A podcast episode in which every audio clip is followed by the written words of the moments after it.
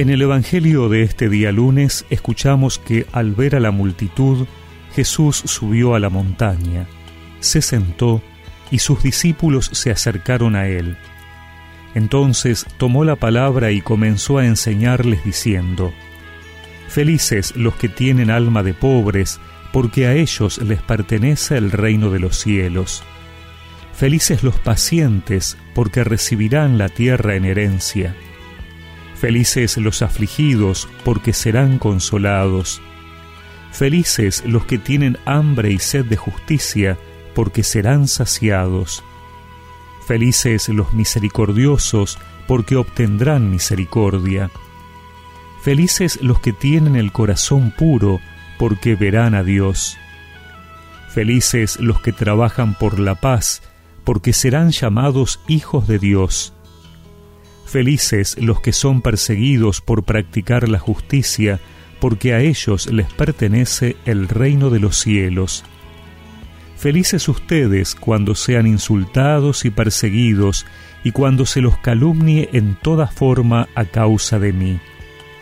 Alégrense y regocíjense entonces, porque ustedes tendrán una gran recompensa en el cielo.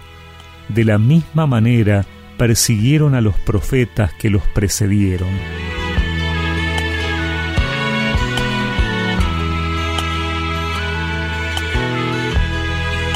Hoy comenzamos a escuchar el Evangelio según San Mateo y lo hacemos desde el capítulo 5 con el Sermón de la Montaña, ya que los capítulos anteriores los hemos leído en la época de Navidad.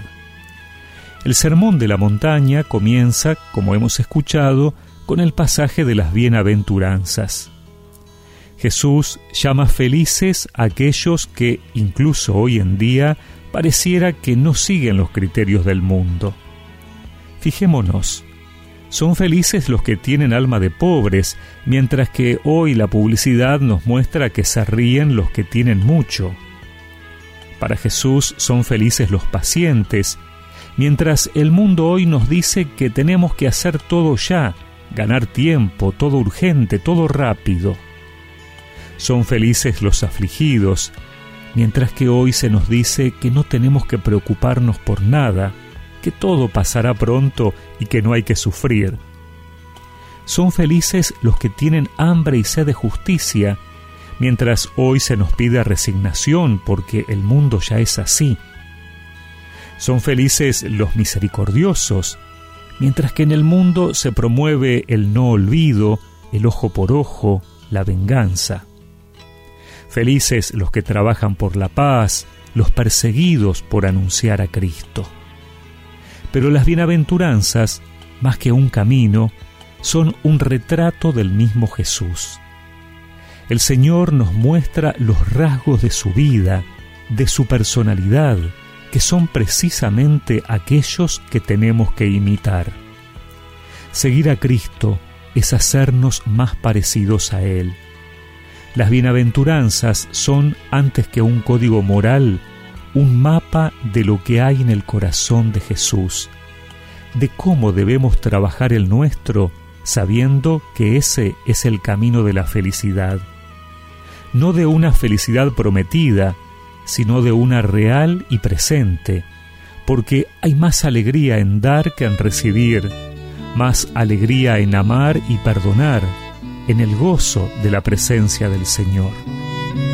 Felices, felices aquellos los de puro corazón, los que en cada mañana te sonríen con pasión y te dicen mirándote tenga usted un día hermoso, más amable, más dichoso. Felices los de limpio mirar, que no saben de envidias, los de nunca condenar, los que nunca te cargan de tristeza, ni te enrostran